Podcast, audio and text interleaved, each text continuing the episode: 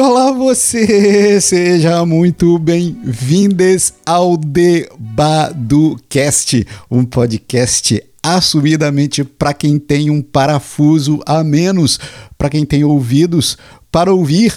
Sim, uma conversa que quer fomentar, cultivar, fazer florescer uma espiritualidade para o século 21. Que saudade, que saudade, que saudade eu estava de você. A última vez que nos falamos, o último episódio gravado foi em 2022 cá estou gravando o primeiro de 2023. Mas atenção, lembremos-nos que as redes sociais e as plataformas digitais relativizaram toda a nossa cronologia. Agora você está ouvindo, ou quem sabe pode estar ouvindo esse episódio em 2063. Aí, produção, sabe o que, que eu li? Que as redes e as plataformas digitais agora nos dão imortalidade no século XXI. Enigmático não, Erasmo Carlos, que morreu recentemente, após a sua morte, a conta dele no Instagram ganhou em três dias 60 mil novos seguidores. Sabe o que isto significa? Que agora, graças à tecnologia, nos tornamos imortais neste vigésimo primeiro século da história humana. Mas digressões à parte, vamos direto ao ponto. Você está no Cast de verão, terceira temporada. Sim, verão, estação preferida de todos os cariocas, os que aqui nasceram e os de coração, como eu. Nesta época, os dias são ensolarados, como não poderia deixar de ser, azuis, mais extremamente quentes. Acordamos com um maçarico ligado na nossa cabeça já com 27, 28 graus às 7 horas da manhã e como muito bem definiu um amigo meu, vivemos uma sessão avant Premiere, uma sessão por antecedência do inferno, se é que ele existe e se é que ele é quente. Neste tempo, nesta temporada de verão, aqui tudo clama por um refresco, por informalidade, por pé na areia. E o Debaducast entra nessa vibe, nessa vibe de super descontração deste verão maravilhoso. Mudamos até a nossa trilha sonora, abandonamos por temporariamente The Manhattan Connection e chamamos quem mais entende do verão carioca e que vai dizer para você como é que as coisas acontecem ou deveriam acontecer aqui e aí onde você estiver, nesta e em outras épocas da nossa vida. Chega aí, Diogo Nogueira. A caipirinha, água de coco, a cervejinha Pé na areia, água de coco, um beira do mar. Pé na areia, a caipirinha, água de coco, a cervejinha. Pé na areia, água de coco, beira do mar. Sim, é neste clima de descontração que eu quero convidar você a mergulhar nas três vezes as quais eu tive vontade de dizer aos meus interlocutores e interlocutoras a seguinte frase do dialeto carioca: Tu só pode estar tá de sacanagem, né? Eu tive vontade, mas não tive coragem. E olhando para trás, talvez até numa ou noutra situação eu não deveria ter dito mesmo eu quero te contar a cada episódio desta temporada que vezes foram estas. E por trás das despretensiosas histórias que eu vou compartilhar com você, haja bastante substrato para perturbar os tranquilos e tranquilizar os perturbados. Quero sim, nesse clima despretensioso de cervejinha, água de coco, pé na areia, trazer para as nossas mentes e corações reflexões que nos inquietam, mas que nos fazem crescer.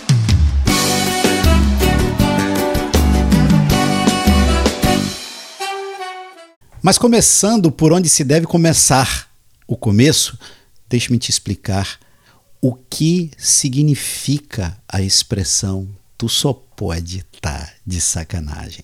Primeiro, observe-se a gramática torta.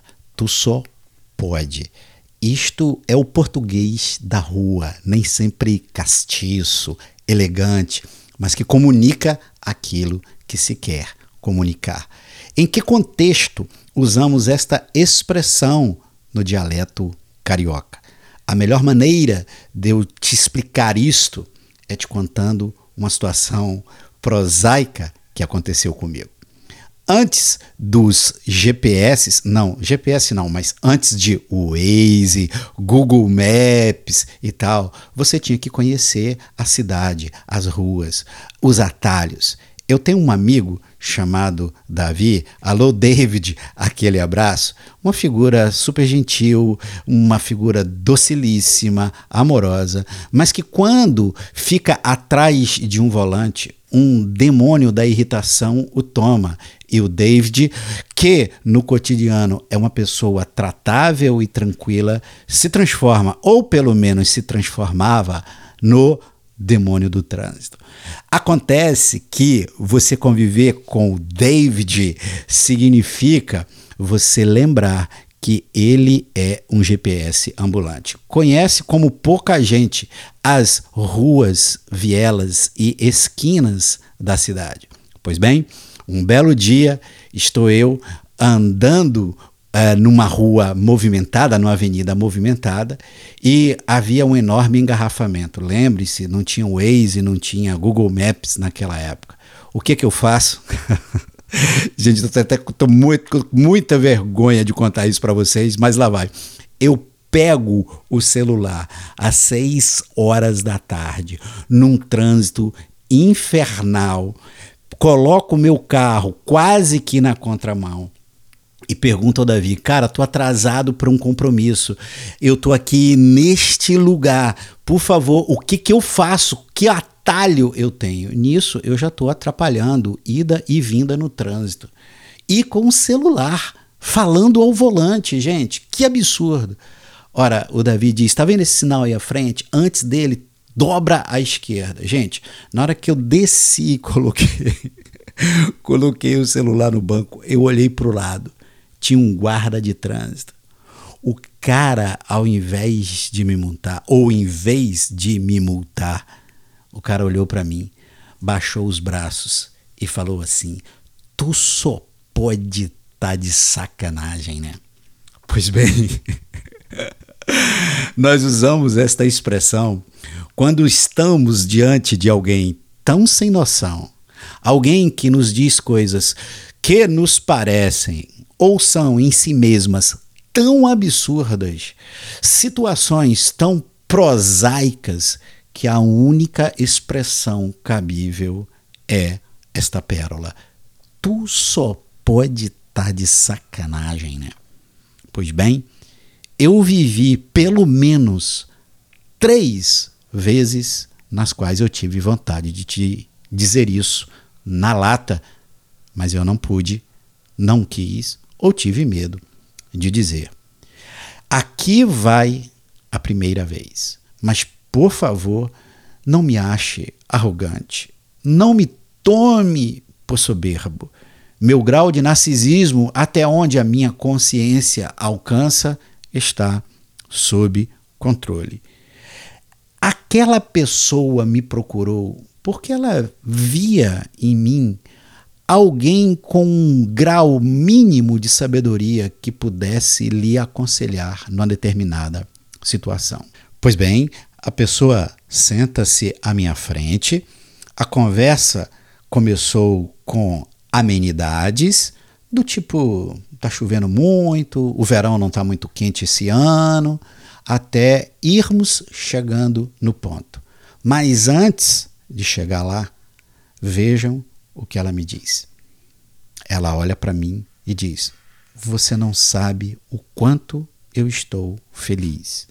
Porque hoje me aconteceu uma linda manifestação de Deus.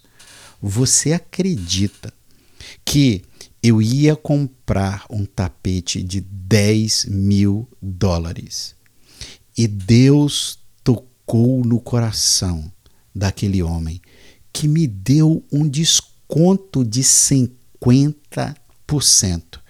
E aquilo que era para ser 10 mil, eu paguei apenas 5 mil. Deus não é demais, Eduardo. Querido e querida ouvinte, se você quer aconselhar alguém, se você quer assumir o lugar de ser um conselheiro, conselheira e, quem sabe, migrando para posturas mais profissionais, um terapeuta, coisa do gênero, você deve aprender não julgar o teu interlocutor, por mais absurda que seja a coisa que a pessoa esteja te dizendo. Então, eu tenho todo um treino para isso. Mas aquilo que não sai nos meus lábios, que não se torna som auditivo, que não se torna palavra, não deixa de me atravessar interiormente quando eu escuto absurdos. Pois ao ouvir isto, me deu vontade de olhar para ela e dizer: Tu só pode tá de sacanagem, né? E por que me deu vontade de dizer isso? Porque naquele exato momento, no mundo todo, estava acontecendo muita treta. Ou, em linguagem mais elegante, estava acontecendo muita merda. Pessoas maravilhosas que poderiam dar uma contribuição significativa com as suas vidas para o mundo estavam recebendo diagnósticos que lhes apontava uma breve finitude. Gente estratégica, importante para a sociedade, podia estar tá imersa em dores absurdas.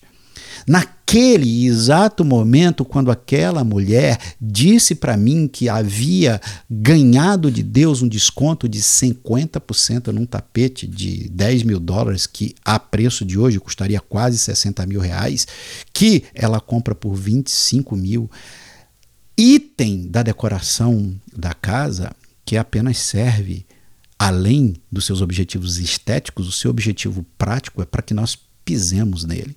Ali estava alguém me dizendo que Deus havia dado a ela um desconto em um tapete, provavelmente a ser pisado por ela e por, su por suas queridíssimas amigas. Claro, claro que aquilo acendeu em mim as chamas da indignação. Claro que aquela situação tão prosaica fez a voz do dialeto carioca ecoar dentro da minha mente e do meu coração. Mas eu me contive. Agora eu te devo uma explicação. Por que, que esta frase me indignou tanto?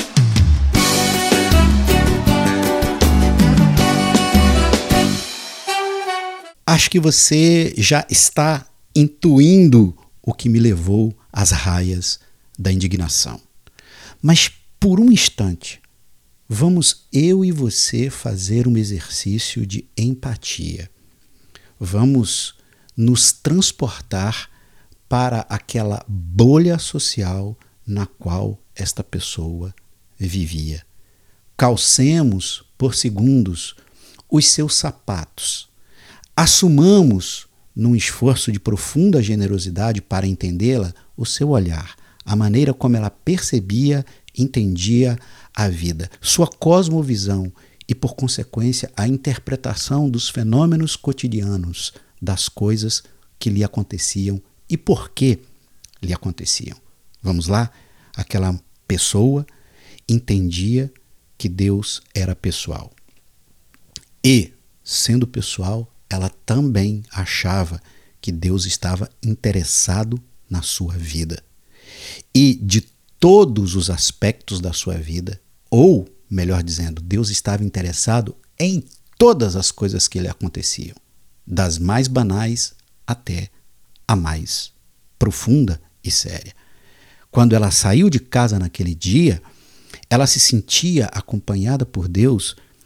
E quando ela viu o tapete que lhe aprazia os olhos e o coração, ela creu que foi este ser interessado que nela que faz um microgerenciamento da sua vida.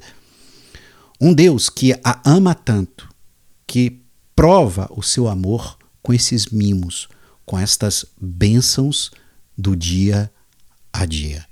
E ali, a manifestação de alegria que ela tem ou tinha, se a gente faz um esforço empático, até é compreensível. Mas o problema não está aí. O problema é que esse tipo de fé e de percepção é muito problemática, porque isso nos coloca diante do fato de que parece que se Deus está envolvido nisso, ele é um péssimo gestor da vida de 8 bilhões de pessoas neste planeta. Meu coração ainda se encontra quebrado por ter lido na última edição da revista Piauí, revista com a qual eu tenho uma relação devocional, sobre a crise humanitária que se abate no Afeganistão. As famílias desesperadas, absurdamente mergulhadas no caos, no vazio, para saírem de um país dominado pelo fundamentalismo religioso. Gente, com tanta treta no mundo, por que Deus iria se preocupar com a minha vida a tal ponto de me dar um desconto de 50% num tapete de 10 mil dólares. Claro que eu sei que eu estou trazendo para vocês algo muito problemático. Se não foi Deus, quem foi? Aí, a este momento, eu te peço para dar uma pausa comigo. E se você não escutou o primeiro episódio da primeira temporada do Cast esse tal Deus para tudo que você está fazendo e volta lá. Sobre Deus, um dia perguntaram a Albert Einstein: Você acredita em Deus? Ele disse para o repórter: O que você quer dizer com a palavra Deus? Me descreva quem é Deus para você, o que esta palavra significa, e eu te direi se eu acredito nele ou não. Na mente brilhante de Einstein, Deus não podia ser, certamente, um ser mesquinho, desses que se preocupa em dar um desconto de 5 mil dólares para uma pessoa e não ajudar a gente a resolver o problema da pobreza no mundo. Einstein provocava o repórter e nos provoca. Vale a pena acreditar e cultivar num Deus e cultivar a visão de um Deus assim.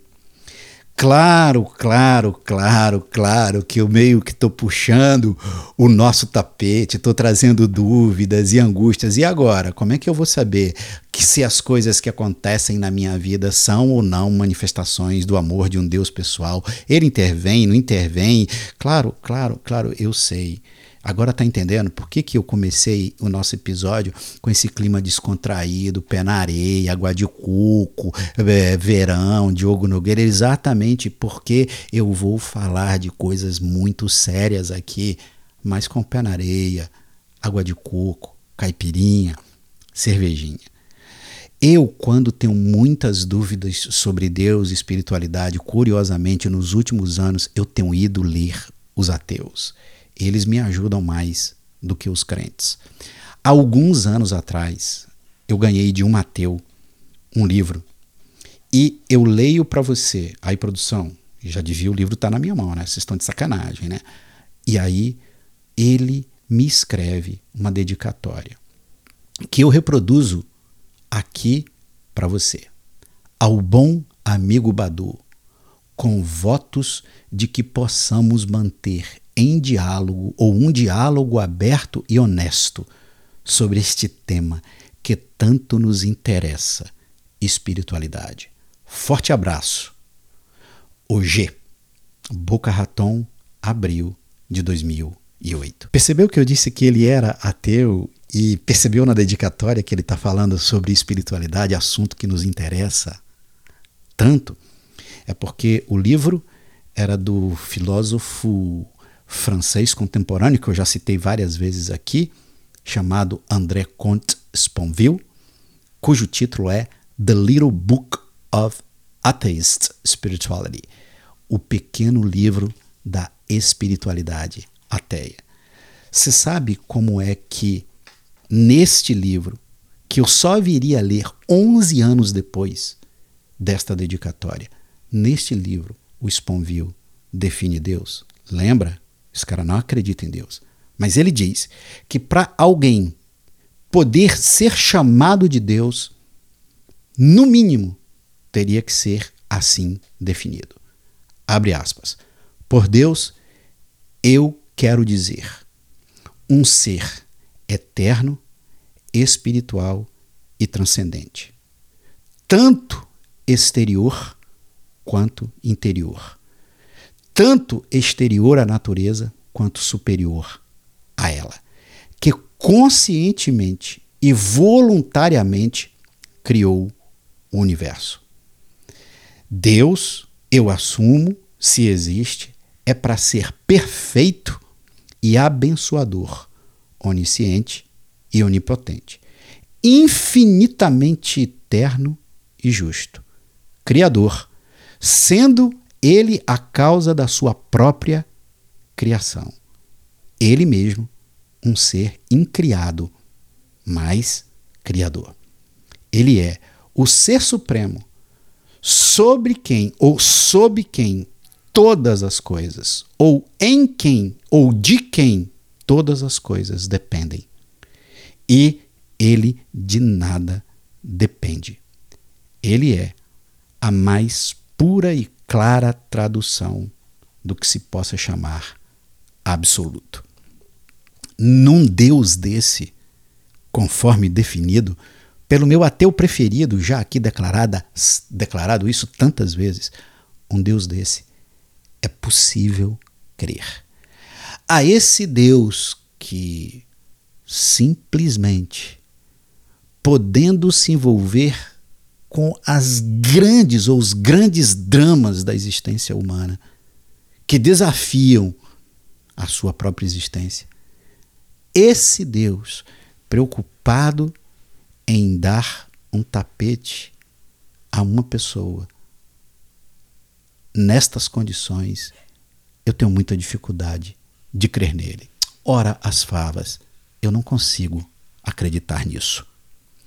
E aqui vem um aviso para mim e para você. É fatal que a nossa relação com Deus esteja marcada por projeção. Sim, este ser a quem chamamos Deus, ele pode ser em muito fruto da nossa projeção. Montesquieu estava certo em muitos aspectos. Quando disse que se os triângulos fossem inventar Deus, Deus teria três lados. Agora, eu gravo esse episódio para denunciar essa projeção narcísica que a gente tem feito de Deus uma projeção da nossa bolha de privilégio social. Eu não sei resolver a ideia de qual é o grau de intervenção de Deus na minha vida, na sua vida, existindo Ele enquanto ser pessoal e gestor das nossas existências, não sei dizer o que é e o que não é. Eu apenas sei de uma coisa. A esse Deus preocupado com descontos em tapetes e parece não estar nem aí para o fato de que mil pessoas perdem a sua vida por ano na cidade do Rio de Janeiro por bala perdida. a esse Deus que parece estar preocupado em amar alguém cuja moldura social já é a mais pura tradução do privilégio. E parece não se importar com o câncer que corrói absurdamente a vida de um filho ou de uma filha querida. Sim, eu não tenho respostas para muitas destas perguntas, nem tenho um antídoto ou uma pílula para tranquilizar os corações e mentes que possam ficar inquietos com estas provocações. Nesta nossa conversa, eu só tenho uma certeza. A este Deus do tapete e aos seus adoradores e adoradoras, eu só posso dizer uma coisa: tu só pode estar tá de sacanagem, né?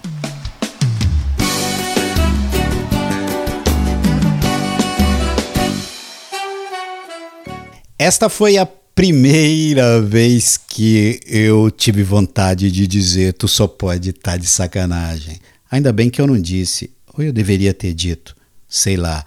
O certo é que, quem sabe, eu gravei este episódio para dizer o que eu não tive coragem de dizer lá atrás. Agora, se liga. Se você ainda não assinou o DebadoCast, que é uma espécie de financiamento coletivo que nos ajuda a manter o trabalho aqui e ampliá-lo, faça isso. O link para você tornar-se um assinante e ter uma série de benefícios está aqui na descrição do nosso episódio. A propósito, o primeiro vídeo dos 12 com a mentoria online que eu vou fazer com os nossos assinantes sai ainda esta semana. Nele eu vou falar de como aquilo que nos traz segurança é ao mesmo tempo aquilo que nos aprisiona. Vou dar uma dica de leitura absolutamente imperdível imperdível e um documentário sueco da HBO que parece começar com um pequeno romance, mas que por trás tem as grandes questões da existência e muitas respostas legais. Também vou trazer um exercício para que a gente consiga cultivar atenção plena no nosso dia a dia. É isso. Quem assina o DebadoCast ganha o livro autografado, 12 aulas, ou melhor, 12 vídeos que é uma mentoria online, três aulas pelo Zoom, dois cursos. Vem comigo. Agora, mais importante do que qualquer Outra coisa é o seguinte: se você gosta do Debadocast, fala na mesa do chopp gelado na tua casa com os seus desafetos, avalie a gente, dá um like. Estas coisas fazem muita diferença para criadores de conteúdo e de experiências auditivas e visuais que são muito pequenos como eu, vem fazer parte ou amplia fazendo parte esta nossa comunidade. Eu vou deixar aqui, se você está me escutando pelo Spotify, uma pergunta. Por favor, me responde. Você já teve vontade de dizer a alguém: "Tu só pode estar tá de sacanagem"? Responde que eu quero ouvir a tua resposta. Esta foi a primeira vez. Próximo episódio eu te conto a segunda vez quando eu tive vontade de dizer: tu só pode tá de sacanagem. Até lá, eu e o Diogo Nogueira te desejamos. É areia, a caipirinha, água de coco, a cervejinha é na areia, água de coco,